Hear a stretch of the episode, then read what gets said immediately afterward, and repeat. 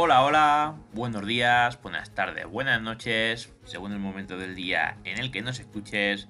Bienvenidos a este podcast, bienvenidos a F1 de Podcast, F1 de Podcast, episodio 88, ya solamente a 12 del episodio número 100. El episodio vamos a ver el resumen de lo ocurrido el día de ayer en el Gran Premio de la Emilia Romana, el Gran Premio de Imola, que bueno, eh, nos dejó un hat trick o hat 4 porque tremenda carrera hizo eh, Verstappen, tremendo fin de semana, es el primer piloto de la historia que consigue eh, hacer lo que hizo Max, me refiero a pole, victoria del sprint, victoria de la carrera y vuelta rápida. Estábamos hablando del Gran Challenge de, del señor Leclerc en Australia que fue pole victoria y vuelta rápida, pues Verstappen ha hecho eso y además ganó la clasificación al sprint. Entonces, eh, fin de semana perfecto para el campeón del mundo, para el piloto número uno de Red Bull. Y increíble, la verdad es que increíble. Una carrera que la verdad es que ahora la narraremos, no, no fue la gran cosa, la verdad. Creo que de las cuatro que llevamos fue la más aburrida, pero eh, resultado muy muy bueno para Red Bull y para sus aspiraciones al Mundial. Después de un comienzo de temporada un poco con dudas por esos problemas de fiabilidad, porque Ferrari estaba muy muy arriba, pues ahora han recortado muchísimo terreno. Dos abandonos seguidos de Carlos Sainz. Ayer Leclerc hizo un fallo eh, garrafal, ya acabando la carrera.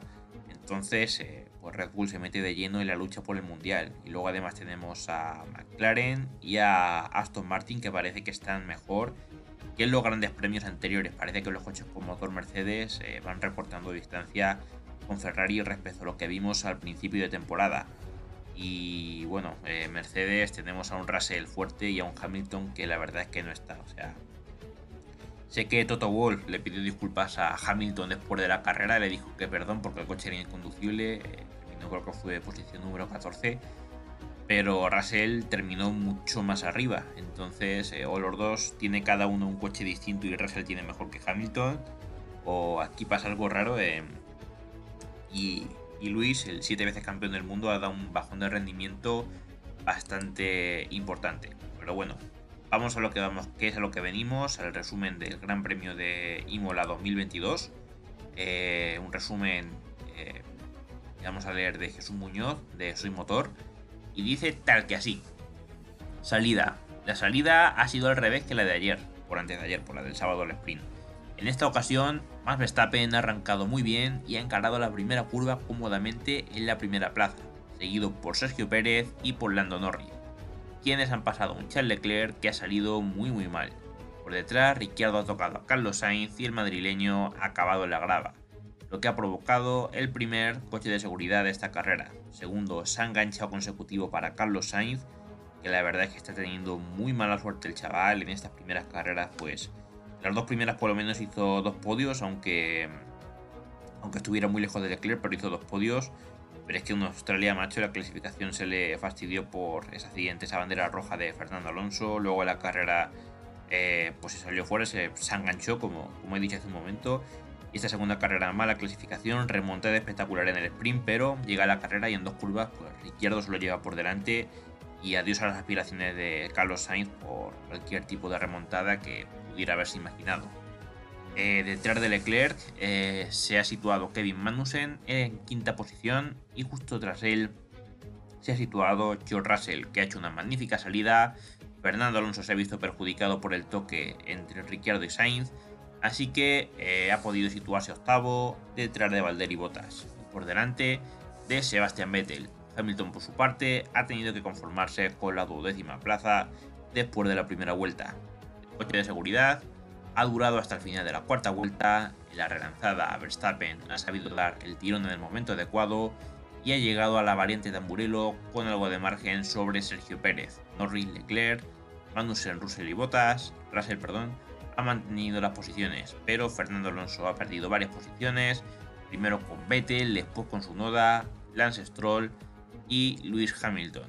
La caída del rendimiento de Alonso ha quedado clara una vuelta después, ya que Alpine ha aparecido en la retransmisión con un agujero en el pontón, provocado por un toque en la primera vuelta con Mick Schumacher.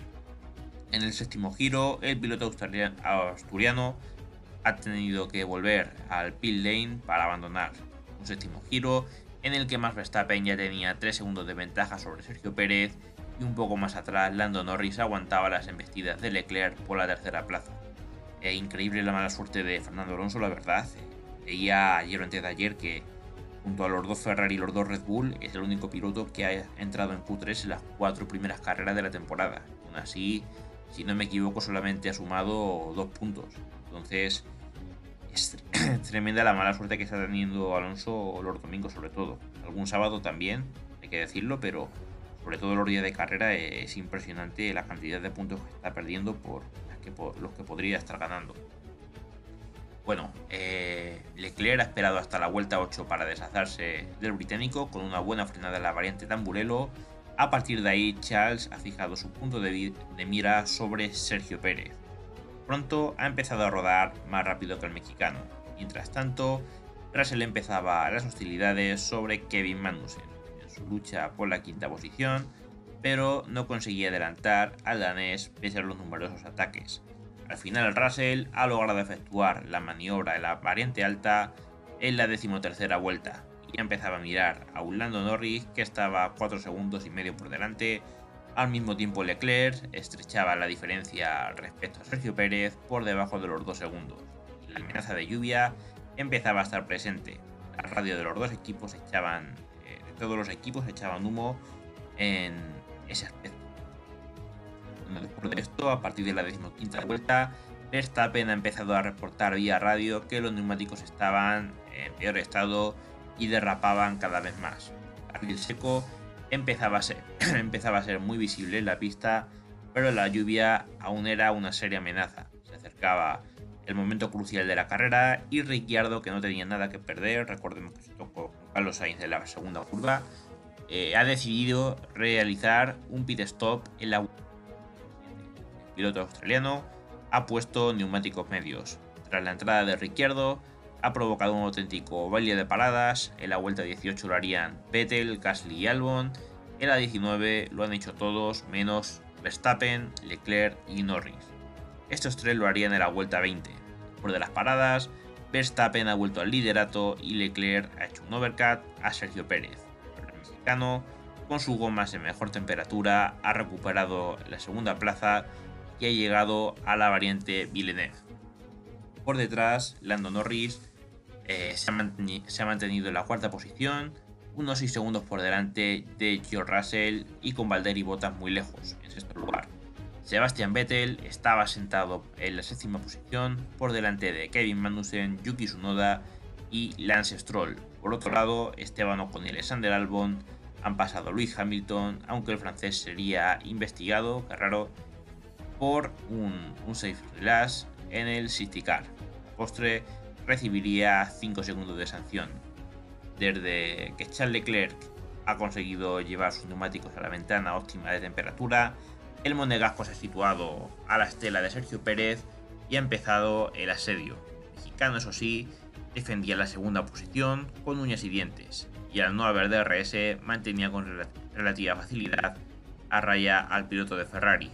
Poco después, llegó ha incrementado el ritmo y ha abierto un segundo y medio sobre Leclerc en la vuelta 25.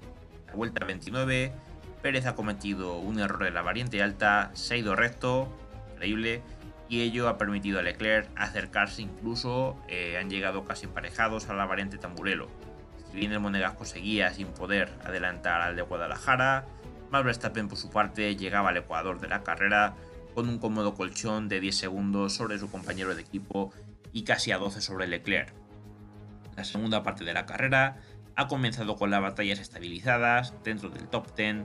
Prácticamente las 10 primeras posiciones estaban bien repartidas y con algo de margen entre ellos. Pero la historia ha entrado en un nuevo capítulo cuando Dirección de Carrera ha decidido activar el DRS en la vuelta número 34. Hamilton, que estaba atascado en la decimocuarta plaza, no ha tardado en acercarse al señor Pierre Gasly, eh, lo más curioso de la carrera ha llegado a la vuelta 41, ya que Hamilton ha visto una mancha azul en los retrovisores y sí, efectivamente era el señor Max Verstappen. El holandés estaba doblando al campeón del mundo, pensar que hace 5 carreras estaban jugando los dos el Mundial en Abu Dhabi y ahora Verstappen, por puro ritmo de carrera, lo doblaba. Mientras Verstappen lideraba con solvencia la carrera, Luis estaba atascado detrás de Gasly y por delante tenía los obstáculos de Albon, Ocon y Stroll, si quería llegar a la décima posición y sumar un puntito. Entrábamos en las 15 últimas vueltas y no había novedades en la parte delantera de la carrera, salvo contratiempo de última hora. Verstappen tenía la carrera controlada, Sergio Pérez estaba segundo con algo más de 3 segundos de ventaja sobre Charles Leclerc, Norris, eh, Russell, Bottas y Vettel rodaban cada uno en solitario, mientras Magnussen se defendía de su noda. El japonés pasaría el danés en la vuelta número 48 y Stroll lideraba el grupo de Ocon, eh, Albon, Gasly y Hamilton en la pelea por la segunda plaza. En la vuelta 50, Leclerc ha pasado al plan B y ha realizado un segundo pit stop para intentar un undercut sobre Sergio Pérez, pero el piloto mexicano ha entrado en la vuelta siguiente y ha salido por delante del Monegasco. Bien defendido ese undercut por parte de Red Bull, por parte también de Sergio Pérez. El monoplaza, bueno, cuando eh, la vuelta 52 Verstappen se vuelve a las espaldas, ha colocado también un juego nuevo de neumáticos blandos, así que tenía todo eh, bajo control. Eh, cuando todo parecía estar estabilizado, Leclerc ha cometido un fallo muy muy grave. El, fallo, em, la verdad es que ha sido el primero de la temporada, ¿no? En la vuelta 53 ha perdido el control de su coche, la variante alta, e impactado levemente contra las protecciones. caos ahí en Ferrari. El monoplaza parecía un poquito dañado, así que vuelve a pasar por pit lane para hacer las comprobaciones pertinentes. Se ha salido en la octava posición, justo por detrás de Kevin Magnussen. A partir de ahí, su carrera, su carrera se trataba de remontar todo lo que podía. Mientras tanto, para alegría de Red Bull y Honda, no ha habido problemas de fiabilidad de los Red Bull en las últimas vueltas, algo que les da mucho alivio después de lo sucedido en las primeras carreras. Así que Verstappen ha cruzado la línea de meta, la línea de meta en primera posición y ha conseguido su victoria número 22 esta temporada. Pérez ha completado el doblete de la marca de bebidas energéticas y Leclerc solo ha podido ser sexto. El piloto monegasco se mantiene líder del mundial. El último escalón del podio, sorpresa, ha ido a manos de Lando Norris, carrera solitaria para el británico, pero sin ningún error y aprovechando fallos ajenos. Por otro lado, Russell ha aguantado los ataques de botas en las vueltas finales para ser cuarto, por delante del finlandés y de Leclerc. Uno de Vettel, Magnussen y Stroll han completado las 10 primeras posiciones. Luis Hamilton se ha quedado eh, fuera de los puntos. Sorpresa ahí. Y bueno, eh, la verdad es que una carrera, eh, para mí, de cara al espectador, ¿no? Un poco aburrida en el sentido de que no había demasiados adelantamientos. Sí que es verdad que ha sido una carrera muy de estrategias Así que, no sé, un poco equilibrada en ese sentido. ¿Qué ha pasado en cuanto a la clasificación del Mundial? Pues el señor Leclerc sigue líder del Mundial con 86 puntos, 2 victorias y 3 podios, pero Verstappen la verdad es que le ha recortado considerablemente. Está segundo a 59 puntos, con 2 victorias y con 2 podios. Tercero Pérez, 54 puntos. Cuarto Russell, increíble que con un Mercedes esté ahí, 49 puntos. Quinto Carlos Sainz, que empezó el fin de semana tercero me parece. Se puso segundo el día de la clasificación del sprint y termina quinto. Caos, caos total. Eh, sexto Norris, 35 puntos. Séptimo Luis Hamilton con 28, que tiene en el retrovisor a Bottas con 24 con su Alfa Romeo, es impresionante. Eh, noveno con 20 puntos Esteban Ocon. Décimo Kevin Magnussen Posición número 11 para Daniel Ricciardo con 11 puntos también. 12 Yuki Tsunoda con 10. 13 Pierre Gasly con 6 puntos. Cuarto Vettel eh, con 4 puntos que inaugura eh, los puntos para Aston Martin. Posición número 15 para Fernando Alonso. Que parece increíble que un piloto que ha sido el único junto a los dos Ferrari y los Red Bull, que son las mejores escuderías, ¿no? Que ha pasado a las 4 Q3 de la temporada pero increíble la mala suerte que ha tenido en carrera. Dos puntos solo para el piloto asturiano. Decimos esto Zou con un punto, decimos séptimo con también un punto Alexander Albon, que bueno, veíamos adelantar a Hamilton también en la carrera, increíble. Decimoctavo Stroll, que también sumó un punto para Aston Martin. Muy, buenas noticias para Aston Martin, ya que empezaron muy muy mal la temporada, al igual que McLaren, y parece que están mejorando. Eh, decimonoveno Mick Schumacher, 0 puntos. Posición número 20 con 0 puntos también para Hulkenberg y 0 puntos para el último, el colista eh, Nicolás Latifi.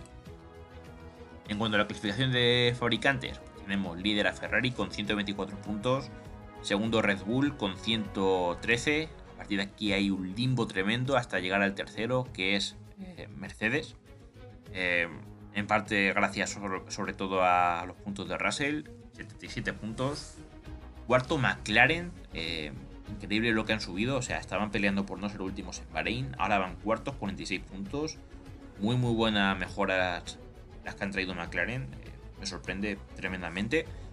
Eh, quinto Alfa Romeo con 25, sexto Alpine con 22, que lo dicho, podría tener bastantes más.